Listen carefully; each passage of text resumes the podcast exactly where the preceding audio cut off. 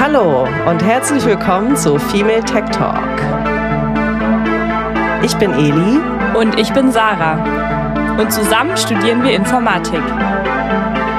Gemeinsam werden wir in diesem Podcast mit Klischees aufräumen, davon erzählen, wie es ist, als Frau in der Informatik unterwegs zu sein und viele Fragezeichen in euren Köpfen lösen.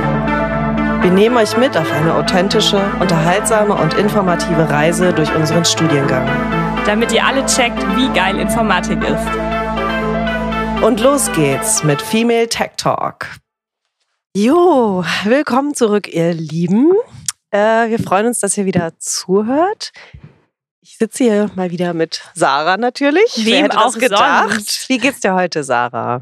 Mir geht's gut. Äh, die Sonne scheint und wir sitzen in einer dunklen Kammer. Aber egal. ich finde es trotzdem schön, dass sie mal wieder scheint. Und ich habe richtig Bock auf Pommes. Ich muss heute irgendwie noch an eine äh, Pommesquelle gelangen. Ähm, ja, sonst ist alles tippitoppi. Und bei dir? Oh, erschwerte Bedingungen, äh, jetzt die nächsten, weiß nicht, 40 Minuten nicht an Pommes zu denken die ganze Zeit. Aber ja, der, der Cave-Raum ist so ein bisschen, wie ich heute gelernt habe, heißt der Cave-Raum, in dem wir sitzen, ist heute so ein bisschen deprimierend, weil jetzt gerade noch die Sonne rausgekommen ist.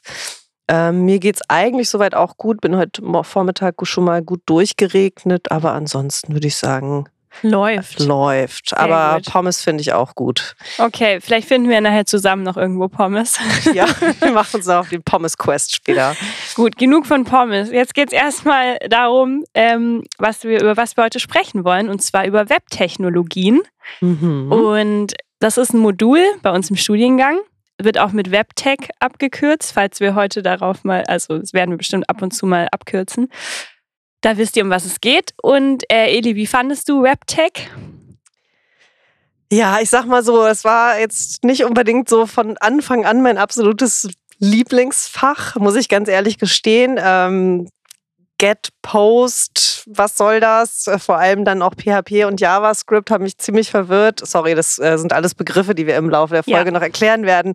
Ähm, ja, ich habe mich ein bisschen schwer damit getan. Ich glaube, das liegt eben auch daran, dass man so viele verschiedene Sachen miteinander mhm. verknüpfen muss und ähm, ich da erstmal nicht so richtig durchgestiegen bin. Aber ich habe ja die Klausur erfolgreich hinter mich gebracht und mittlerweile mag ich Webseiten auch ganz gerne und auch äh, mag es auch gerne an die selber zu bauen.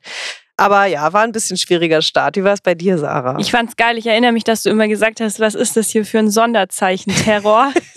ja. Das trifft's ganz gut, aber wir werden dazu noch näher äh, nachher drauf eingehen. ähm, ja, die Klausur war tatsächlich richtig stressig, ging mir auch so. Aber bis zur Klausur habe ich mich wie eine krasse Programmiererin gefühlt. In der Klausur leider nicht mehr. ähm, also mir hat's echt richtig Spaß gemacht. Und ich fand es krass am Anfang, weil so ein Skript mit HTML und CSS und dann vielleicht noch JavaScript, wir klären all diese Dinge heute, so verwirrend aussahen. Ich habe einfach gar nichts gecheckt. Ich habe mir den Bildschirm angeschaut und wusste nicht mehr, wo oben und unten ist. Und das meintest du wahrscheinlich auch mit mhm. Sonderzeichen-Terror. Und dann eben in diesem Dschungel einen Fehler zu finden, ist irgendwie noch viel schwieriger gewesen als zuvor in irgendwelchen anderen äh, Entwicklungsumgebungen, finde ich. Und ähm, aber als ich die Struktur dann verstanden hatte, und die ist ja eigentlich wirklich nicht so schwer, ähm, und man das irgendwie ein bisschen geübt hat, hat es alles für mich total Sinn ergeben und es war dann auch wirklich nicht mehr so schwer. Und dann hat es mir echt richtig Spaß gemacht, muss ich sagen. Ja, aber ich würde sagen, wir fangen von vorne an. Mhm. Was sind Webtechnologien überhaupt? Und dann lass uns noch weiter vorne anfangen. Was ist denn das Web? Mhm. Wer von euch der gerade zuhört, denkt jetzt, dass das Web das Internet ist. Okay, wir kriegen leider keine Antwort, aber ich glaube, es sind sehr viele. Ähm, das Internet, kurz das Netz genannt, ist ein weltweites Netzwerk, bestehend aus vielen Rechnernetzwerken, durch das Daten ausgetauscht wird. Und wir haben auch darüber schon gesprochen in unserer Folge Let's Talk About Nets, Baby. So, wenn ihr mehr darüber erfahren wollt, müsst ihr euch die anhören. Da besprechen wir nämlich ausführlich, was ein Rechnernetz ist und somit auch, was das Internet ist. Also das ist eben das Netz. Und das Web, wie schon beschrieben, ist eben nicht das Internet, sondern das World Wide Web oder auch nur Web genannt. Und als ich das das erste Mal gehört habe, dass Web und Internet zwei unterschiedliche Sachen sind, war ich wirklich richtig geflasht. Also weil ich habe mir da vorher einfach noch nie drüber Gedanken gemacht. Und man kann sagen, dass das World Wide Web nur ein Dienst ist, den es eben im, der im, Internet zur Verfügung mhm. steht. Und es gibt eben auch noch andere Dienste im Internet, wie zum Beispiel E-Mail oder Dienste, die wahrscheinlich eher weniger kennen, wie SSH oder FTP. Aber wir haben jetzt schon mal geklärt, was das Web ist. Also ein Dienst im Internet. Und um sich diesen Dienst anschauen zu können, gibt es eben Browser wie Google Chrome, Firefox oder Safari, die wir wahrscheinlich alle täglich benutzen. So, also Web ist geklärt. Dann kommen wir zu den Webtechnologien. Genau, unter Webtechnologien ähm, verstehen wir jetzt verschiedene Technologien oder auch eben Werkzeuge, die EntwicklerInnen nutzen können, um im Web arbeiten zu können, beziehungsweise um etwas im Web zu entwickeln. Ähm, das heißt, ne, damit können wir Webseiten selber bauen mit diesen Werkzeugen. Und diese Werkzeuge heißen unter anderem HTML, CSS oder eben auch HTTP. Und genau, wir hoffen, dass ihr euch damit jetzt schon mal so ein bisschen mehr unter diesem Begriff Web-Technologien vorstellen könnt. Und jetzt nach diesem kleinen Intro schauen wir uns die einzelnen Werkzeuge noch mal ein bisschen genauer an. Und Ganz kurz, ein. diese Werkzeuge sind eben auch genau die, die man in dem Modul WebTech lernt. Genau, ja. ja. Genau, dann starten wir mal mit dem Tool HTML. HTML steht für Hypertext Markup Language und HTML ist nicht wirklich eine Programmiersprache, sondern eigentlich eine Auszeichnungssprache. Damit kann man quasi definieren, wie bestimmte, also kann man Dokumente anlegen, mit denen so die Struktur von einer Website definiert werden kann. Und ähm, diese Auszeichnungssprache HTML besteht aus einer Reihe von Elementen, die auch Tags genannt werden. Und äh, diese Tags kann man halt um so verschiedene Teile des Inhalts von der Seite drumherum bauen und, ähm, und die, diesen, Element, diesen Inhalten damit eine spezielle Aufgabe zuweisen. Das mhm. klingt jetzt vielleicht noch ein bisschen abstrakt, aber ähm, wenn ihr jetzt zum Beispiel euch mal unsere mhm. Webseite anschaut, female-techtalk.com, dann seht ihr da ja zum Beispiel ein Foto von uns, dann kommen darunter die verschiedenen Folgen und so weiter und dann ganz unten noch ein Link. Und das, was ihr da seht, äh, das sind sozusagen dieses Foto und die Titel von den Folgen und der Link und so weiter mhm. und so mhm. fort. Was ihr aber nicht seht in dem Moment, ist, dass die ganze Seite eigentlich ein HTML-Dokument ist und dieses HTML-Dokument aus einzelnen spezifischen Tags aufgebaut wird. Es gibt zum Beispiel das P-Tag, damit kann man einen Paragraph, das ist ein Textabschnitt einfügen, oder das A-Tag, das ist so ein sogenanntes Anchor-Element, damit kann man eben dann so Links einbauen. Mhm. Oder es gibt auch das Image-Tag und damit kann man eben Bilder einbauen. Also das ist eigentlich äh, genau erstmal ein ganz simples Prinzip. Mm, ein sehr wichtiges Element ist das sogenannte Div-Element. Das sollten wir vielleicht auch noch mal ganz kurz erwähnen. Das kann man sich vorstellen wie so ein einzelner Abschnitt auf so einer Seite oder auch wie so eine, so eine Schachtel, in, die man dann, in der man dann andere HTML-Elemente auch wieder unterbringen kann. Mhm. Und dann, das wird später noch wichtig, in einen so ein Diff, also in eine so eine Diff-Schachtel, kann man dann wiederum auch nochmal wieder andere Diffs reinpacken. Das heißt, man kann sozusagen so eine Seite verschachteln und dadurch auch äh, hierarchisch aufbauen. Das heißt, ich habe dann ein übergeordnetes Diff und dann zwei, drei oder wie viele auch mehr auch Subdiffs. Genau, sozusagen. das ist aber auch ein bisschen der Grund, warum sowas am Anfang super unübersichtlich ja. aussieht, weil es eben verschachtelt ist und ja, das macht es einfach unübersichtlich. Ja, das stimmt. Und wenn man, genau, wenn man da mit den Ebenen durcheinander kommt, dann ja, hat genau. man irgendwann überhaupt keinen Überblick mehr. Das ist genau dieser Diff-Dschungel, den Sarah am Anfang auch schon beschrieben ja. hat. Ja. Genau, Eli meint jetzt, es gibt Oberdiff und Subdiffs. Das heißt, das deutet schon darauf hin, dass HTML-Elemente hierarchisch angeordnet werden können. Also ich kann zum Beispiel ein Diff-Element einbauen und in dieses Diff-Element dann ein Textelement oder ein Bildelement einfügen. Und dann haben wir eine Hierarchie, weil dann das diff-Element übergeordnet ist. Das wird gleich auch nochmal wichtig, wenn wir über CSS sprechen. Und die eigentlichen Inhalte packt man in den sogenannten Body des HTML-Dokuments. Und zusätzlich gibt es noch den Head, in dem man die Metadaten definiert, also zum Beispiel welcher Zeichensatz verwendet wird für, diese, für dieses Dokument oder auch Skripte laden kann, um dynamische Inhalte anzuzeigen. Da kommen wir auch später noch mhm. hinzu. Also bleibt geduldig mit uns. Wir können nicht alles auf einmal erklären.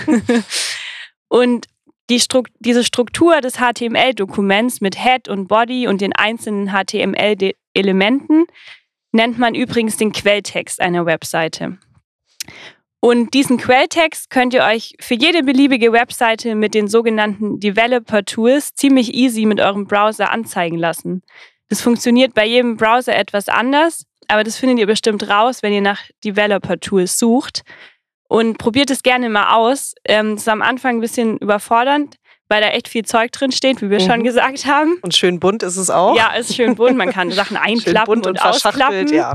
Aber es ist auch ziemlich spannend und ähm, spätestens, wenn ihr selbst Webseiten baut, dann könnt ihr diese Funktion auch zur Fehlersuche nutzen, weil euch zum Beispiel angezeigt wird, wenn Inhalte nicht richtig geladen werden können.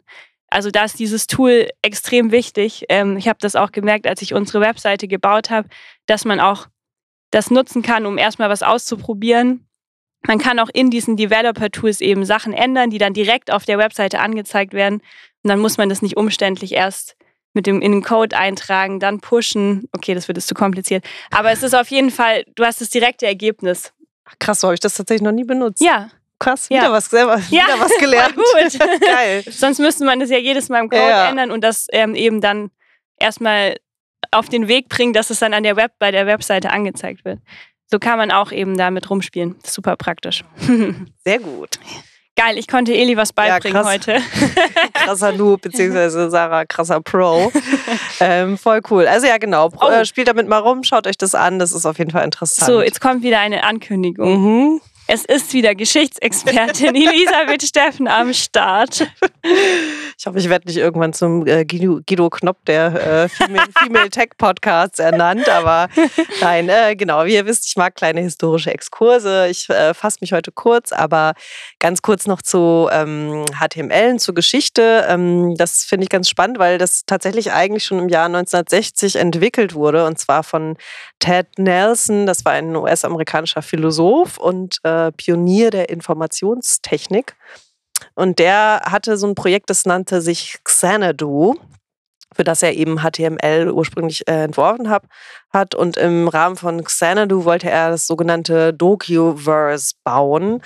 Das heißt, so eine universale, riesige Bibliothek von ganz vielen Dokumenten, die irgendwie alle mit Hilfe von HTML miteinander verbunden sind. Klingt mega crazy. Ich finde es genau, aber es, genau, es klingt Ach. crazy und es war leider auch äh, zu komplex. Also es war, er hat es sozusagen nicht hingekriegt, das zu realisieren zu dem Zeitpunkt und ähm, es hat dann tatsächlich noch bis zum Jahr 1989 gedauert, in dem dann Tim Berners-Lee das World Wide Web entwickelt hat und dafür eben auch HTML benutzt hat. Mhm. Und ich finde, das ist irgendwie eine schöne Geschichte, weil es irgendwie auch zeigt, selbst wenn man mit einer Idee zu einem bestimmten Zeitpunkt scheitert, dann kann es trotzdem später noch sein, dass sie irgendwie in der Geschichte dann doch noch irgendwie Wirklichkeit wird. Und ich finde das irgendwie tröstlich. Das ist eine sehr schöne Idee. ja, jetzt haben wir aber auch genug pathetisch in der Vergangenheit geschwelgt. Ja, wir kommen jetzt nochmal zurück zu mhm. HTML. Damit haben wir uns jetzt das Grundgerüst ähm, von so einer Webseite. Allerdings fehlt uns jetzt definitiv noch CSS, damit das Ganze schick und anschaulich wird. Und die Frage ist, ist es dir auch schon mal passiert, dass die CSS-Eigenschaften auf einer Website nicht geladen wurden? Oh sind? ja. Das sieht man dann ganz schön, was CSS macht. Wofür, also genau, ich glaube, das ist wahrscheinlich jedem von uns schon mal passiert. Und CSS äh, steht für Cascading Style Sheet und ist die Sprache, die man benutzt, um eine Webseite zu gestalten bzw. zu stylen. Und CSS beschreibt also, wie HTML-Elemente dargestellt werden sollen, beziehungsweise wie sie aussehen sollen. Vielleicht findet ihr die Bezeichnung Cascading Style Sheet genauso merkwürdig wie wir am Anfang. Also Style Sheet, okay. Das ist dann also eine Vorlage für das Design von der Website, aber warum zur Hölle Cascading? Ja, also Cascade oder auch äh, auf Deutsch Kaskade ähm, steht eben auch für das Wort für Wasserfall. Und damit ist tatsächlich auch ein ziemlich wichtiges Prinzip von CSS beschrieben. Und äh, dafür erinnern wir uns jetzt mal kurz dran, dass wir vorhin schon gesagt haben, dass wir HTML-Elemente hierarchisch organisieren können. Also ich kann ein Div-Element nehmen und da kann ich dann noch weitere Divs oder auch andere Elemente reinbauen. Und das heißt, dann habe ich ein übergeordnetes HTML-Element, das Div, und eins oder mehrere untergeordnete Elemente. So, und wenn ich jetzt äh, mit CSS definiere, wie dieses übergeordnete Div gestaltet sein soll. Also zum Beispiel Schriftart ist Comic Sans, Schriftgröße ist 100, Schriftfarbe ist Neongrün. Dann überträgt sich diese Definition automatisch auf alle untergeordneten HTML-Elemente, die in diesem Div sozusagen drin sind. Mhm. Und weil diese Eigenschaften jetzt quasi wie so ein neongrüner Comic Sans Wasserfall. Das muss gut aussehen. Das muss einfach geil aussehen. Also ihr merkt schon, ich habe so eine kleine gestalterische Ader hier auch entdeckt im Rahmen des Podcasts. Ähm, ich hoffe für euch, ich werde nicht noch so viele andere Entwürfe machen für unsere Fotos, aber seid gespannt. Das nächste Mal ist irgendwas mit Comic Sans und Neongrün dabei. Nee, genau. Also so, dieses, äh, diese Eigenschaften, die, äh, ne, die ergießen sich jetzt wie so ein Wasserfall von diesem Hauptdiff und mhm. tropfen auch auf auf die anderen Elemente runter. Und genau deswegen, also es wird quasi durchgereicht an alles, was untergeordnet ist. Und deswegen nennt man das Cascading oder kaskadierend. Und das ist natürlich total praktisch, weil man kann einfach generell die Eigenschaften für ein einzelnes Diff definieren und alles andere, was man da reinschmeißt, wird automatisch genauso gestylt. Super, oder? Ja, voll gut. Ich habe mir gerade die ganze Zeit überlegt, wie ich hier so Wassergeräusche im Hintergrund erzeugen kann. Ich habe dir überhaupt nicht zugehört. Ich muss leider ein bisschen auch Weil mein Klo, deswegen finde ich hier so viel über Wasserfall reden. Meine Flasche Sonst steht hier ich, ich habe die ganze Zeit, wie könnte ich jetzt so einen Wasserfall im Hintergrund simulieren? Ah, das ist geil, das nehmen wir noch nachträglich auf und legen das noch drunter. Nee, viel zu viel Arbeit. Und eine kleine Pinkelpause. Äh. Nein, ich halte durch, Leute. Gut, es wird jetzt, äh, sorry, kurz zurück. Also, also was hast du als letztes gesagt, dass es eben äh, immer weitergereicht wird? Diese, genau. Ja, ja. Eigenschaften. Ja, ja, okay. Das ist natürlich aber auch irgendwie doof, weil wenn ich zum Beispiel einen Text oder einen Link innerhalb eines Diffs habe, der nicht unbedingt neongrün sein soll, vielleicht möchte ich ja auch mal eine andere Farbe, ähm, dann ist das irgendwie blöd, oder? Also mir fällt jetzt kein plausibler Grund ein, warum ein Text nicht neongrün sein sollte, aber für den unwahrscheinlichen Fall, dass ich das mal möchte, gibt es glücklicherweise die Möglichkeit, äh, diesen Wasserfall für einzelne Elemente abzuschalten. Zum Beispiel, indem ich dann für so ein Element eine eigene ID, heißt mhm. es dann, äh, vergebe.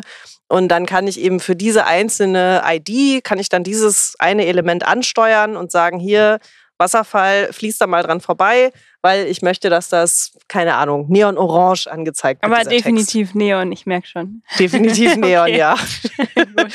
also andere Pastell geht auch, aber heute bin ich irgendwie so ein bisschen im Neon-Modus. Okay. Ja. So, jetzt haben wir eine Webseite mit Inhalten aufgebaut und die auch ein bisschen aufgehübscht. aufgehübscht. Ähm, aber da liegt ja jetzt erst, das liegt ja jetzt erstmal nur so rum und jetzt ist die Frage, wie kann sich denn das nun jemand anschauen? Und da gibt es eben HTTP bzw. HTTPS. Und Webseiten werden über ein Protokoll namens HTTP, Hypertext Transfer Protocol, durch das Internet transportiert. Vielleicht erinnert ihr euch noch an die Folge zum Thema Rechnernetze. Da hatten wir auch schon mal über Protokolle gesprochen.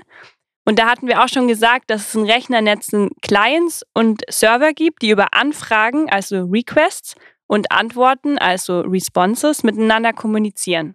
Und genau das passiert, wenn ich eine Webseite aufrufe. Also irgendeine Adresse, die ich im Browser eintippe oder auf irgendeinen Link, den ich klicke. Und in diesem Fall bin ich der Client und ich schicke einen Re Request an den Server, auf dem die Seite gehostet ist, die ich mir anschauen möchte. Und der Server bekommt dann meine Anfrage, sucht die Seite, findet sie hoffentlich und schickt mir dann als Antwort das HTML-Dokument zurück, da wisst ihr jetzt, was das ist, mhm. dass ich mir dann in meinem Browser anschauen kann. Hoffentlich mit CSS-Eigenschaften geladen, dass das auch alles schick aussieht. Genau, und tatsächlich gibt es sogar verschiedene Arten von Requests und ähm, die beiden mit an Abstand am wichtigsten heißen Get und Post. Das sind die, diese Begriffe, die mich am Anfang von dem Fach so verwirrt haben. Get und Post. Ähm, ich fand das so ein bisschen merkwürdig, weil ich so das Gefühl hatte, bei dem einen ne, holt man was und bei mhm. dem anderen po postet man was. Also das hat mich, glaube ich, so ein bisschen durcheinander gebracht. Aber egal. Ähm, eigentlich ist es, wie ich mittlerweile glücklicherweise dann auch mal geschnallt habe, ist es ganz einfach. Ähm, und zwar, also genau, bei beiden Sachen ähm, schickt man sozusagen, kann man eine Anfrage damit verschicken, aber sie unterscheiden sich eben dadurch, dass bei GET die sogenannten Parameter der Anfrage öffentlich sichtbar verschickt werden. Und bei Post werden diese Parameter im Request Body versteckt. Mhm. So, jetzt haben wir hier schon wieder viele Begriffe reingeschmissen. Ähm, ein Parameter, das sind sozusagen variierende Werte, die ich mit übergebe. Mhm. Also es kann zum Beispiel ein Suchbegriff sein den ich mit meiner Anfrage losschicke. Also ihr könnt ja zum Spaß vielleicht mal Female Tech Talk in irgendeine Suchmaschine eurer Wahl eingeben. Ich nehme mal Google als Beispiel und wenn ihr diese Suchanfrage abgeschickt habt, dann guckt danach mal oben in die Adresszeile eures Browsers Und bei mir steht dann da zum Beispiel https doppelpunkt doppelslash www.google.com slash search Mhm. und dann ein Fragezeichen, ein Q und ein Gleichzeichen und dann der Suchbegriff Female Tech Talk. Und das heißt einfach, dass dieser Parameter mit diesem, ja, mit Hilfe von diesem Fragezeichen, diesem Q als Suchbegriff hinten dran gehängt Mhm. wurde und dass der aber auch sozusagen öffentlich sichtbar ist. Mhm. So, das ist eben Get. Ähm, genau, bei Get werden diese sogenannten Parameter eben aber auch noch im Cache, also im Zwischenspeicher abgelegt und äh, das landet äh, auch in, in der Regel auch in den Server-Log-Files. Mhm. Das heißt, auch auf dem Server wird das quasi eigentlich alles gespeichert und niedergeschrieben. Also Logfiles sind so das Tagebuch des Servers, da schreibt er so auf, was alles so passiert und wer so vorbeikommt und wer was gesucht hat, bla bla bla bla. Der muss das ja auch alles verarbeiten. Der muss das auch irgendwie. alles verarbeiten. Ja, genau. Ist alles auch nicht so einfach. So, also das ist Get. Ähm, bei Post ist das anders. Ähm, da können wir diese Parameter eben nicht so einfach sehen und deswegen kann man das auch eben nicht einfach so mal nebenbei mit auslesen.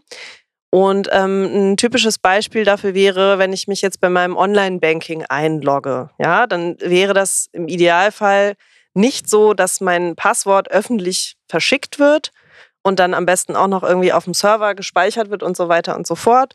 Ähm, und in solchen Fällen verwende ich dann eben die ähm, Post-Methode, weil ich genau das eben nicht will. Ich will nicht, dass es öffentlich verschickt wird, sondern Ja. ähm, versteckt. Ja, man könnte sagen, dass Get wie eine Postkarte ist, die Mhm. an den Server geschickt wird. Das heißt, alle können es im Endeffekt äh, sehen.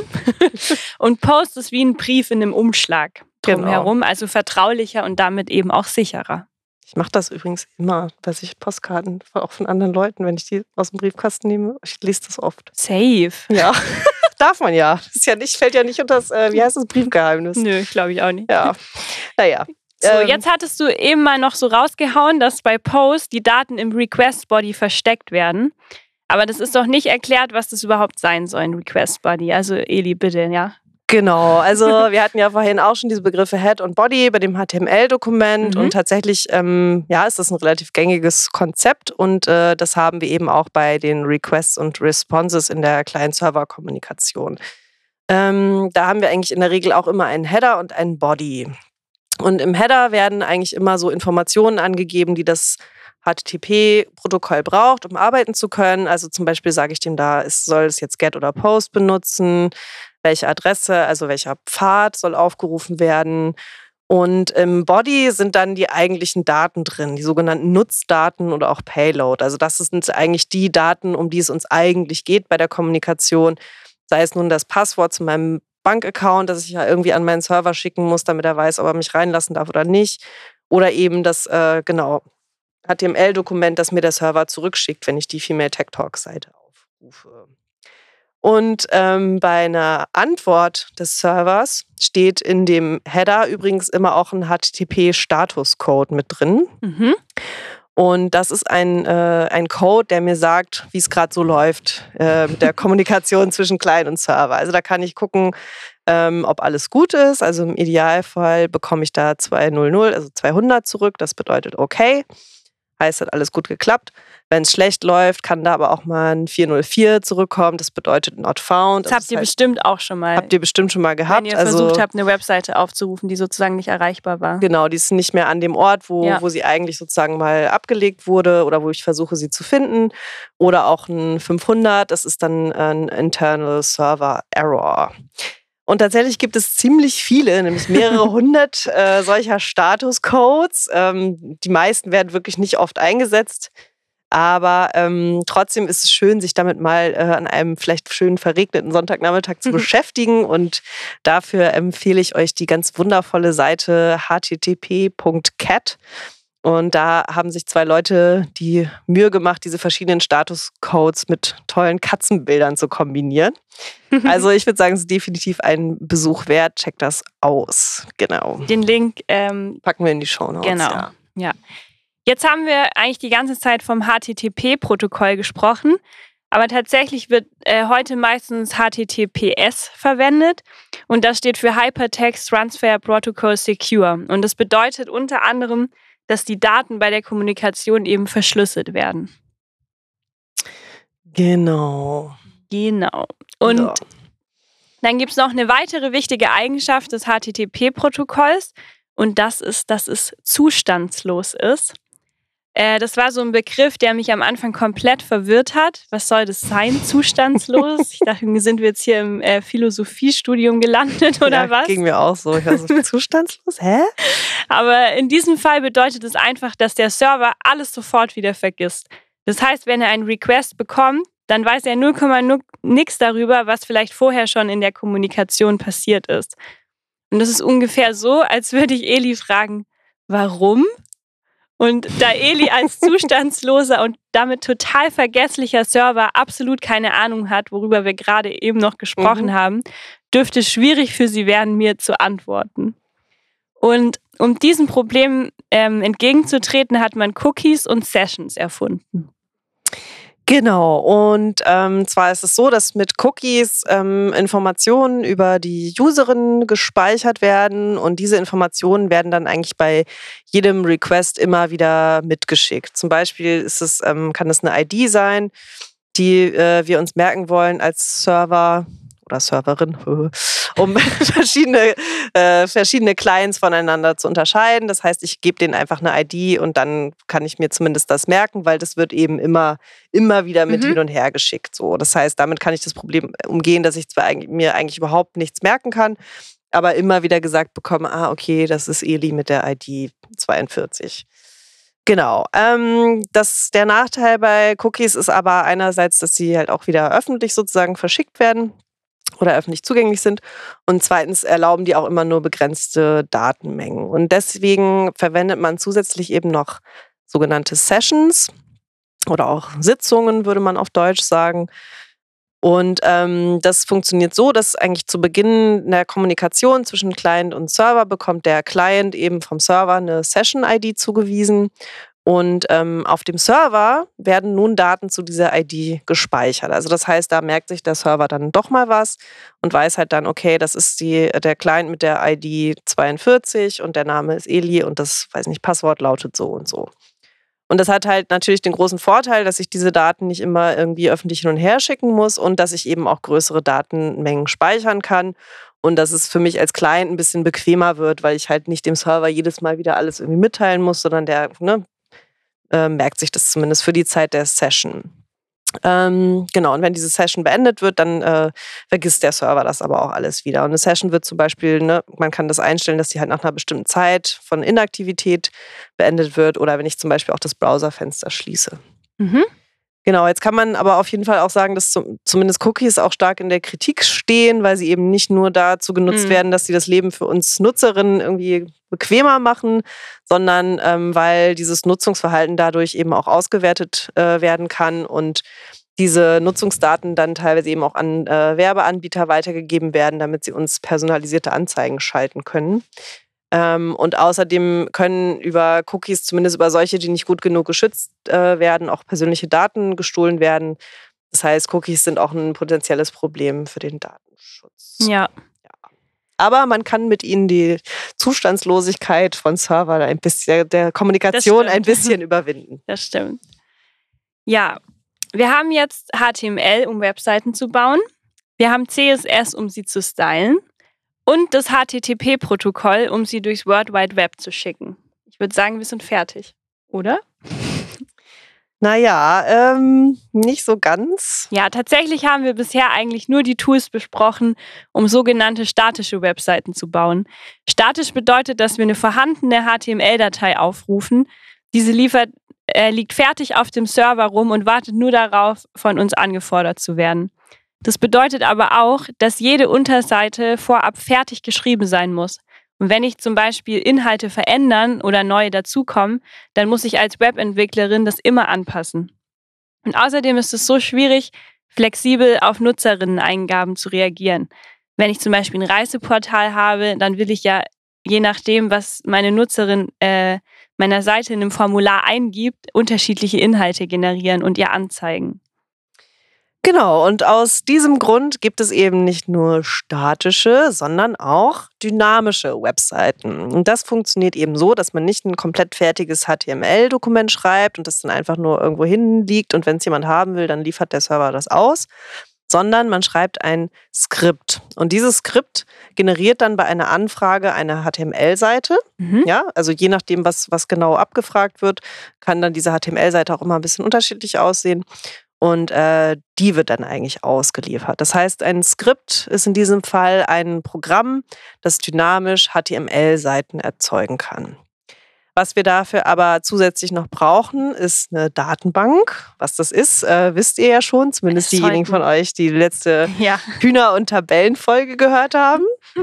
Sollte das eigentlich alles klar sein? Falls nicht, hört da gerne nochmal rein. Also wir brauchen eine Datenbank. Und das funktioniert, ja? Ist ja irgendwie auch total logisch, wenn wir jetzt ähm, äh, was eingeben in ein Formular, dann muss damit ja irgendwas passieren. Genau. Also, und äh, das kann ja nicht einfach wieder verschwinden. Ja. Sonst würde es keinen Sinn ergeben, dass wir da was eingeben. Genau, der Server sollte sich da im besten Fall nichts ausdenken, sondern auf irgendwelche sinnvollen Informationen zugreifen können. Und ja. genau, das funktioniert dann zum Beispiel so, dass ähm, wenn ich auf so einem Reiseportal was raussuche, dass dieses Skript dann eben auch Daten aus der Datenbank laden kann. Zum Beispiel, was kostet ein Zimmer im Hotel XY in New York vom 13. bis zum 23. April ähm, 2020. Kann das sein, dass Eli vom 13. bis zum 23. April in New York ist? Nee, leider nicht. Ah. Ist noch nicht so. Aber okay. irgendwann dieses Jahr, hatte ich ja gesagt, äh, ja. würde ich es eigentlich gerne machen. Ähm, genau, ja, und mit diesen Daten wird dann eben diese Seite generiert und äh, an den Client geschickt und mhm. dann kann ich mir das anschauen. Das heißt, das Coole an dynamischen Seiten ist eben, dass ich eigentlich nur das Grundgerüst bauen muss und ähm, der Inhalt kann sich dann immer wieder flexibel anpassen an das, was meine Nutzerinnen abfragen. Aber ich muss eben zusätzlich immer auch eine Datenbank eigentlich bereitstellen. Mhm. Und gängige Skriptsprachen, mit denen man solche dynamischen Webseiten entwickeln kann, sind zum Beispiel PHP oder JavaScript. Und ein wichtiger Unterschied äh, zwischen PHP und JavaScript ist, dass PHP auf dem Server ausgeführt wird und JavaScript aber auf dem Client, also zum Beispiel auf deinem Smartphone, Tablet oder Rechner, wenn du eine dynamische Webseite aufrufst.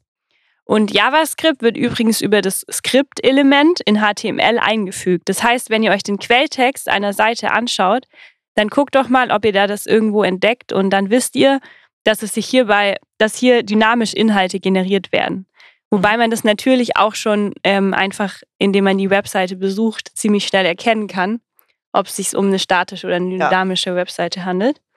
Können ja mal eine kleine Umfrage starten. Ist unsere Webseite statisch oder dynamisch? Das ist eine gute Idee. Machen ja. wir nachher auf Instagram. Genau, mal gucken, wer das, wer das richtig errät.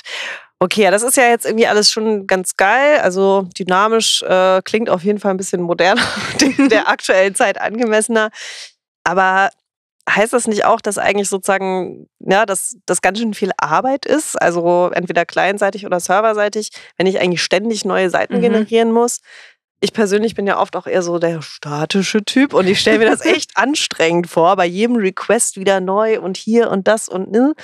Ähm, weil, und tatsächlich ist es ja eigentlich oft so, ne, wenn ich mit einer Website interagiere und irgendwas eingebe oder so, ich muss jetzt eigentlich nicht die ganze Seite aktualisieren, sondern es ändert sich ja oft nur ein kleiner Teil der Seite. Ja, da hast du einen Punkt. Tatsächlich gibt es aber eine Antwort auf dieses Problem. Nämlich durch den Einsatz der Technologie Ajax. Das bedeutet asynchronous JavaScript in XML. Und damit wird es eben vermieden, dass lediglich die veränderten, da also das bedeutet, dass lediglich die veränderten Daten nachgeladen werden mhm. Und entsprechend der Webs in die Webseite eingefügt und eben nicht immer alles neu geladen wird.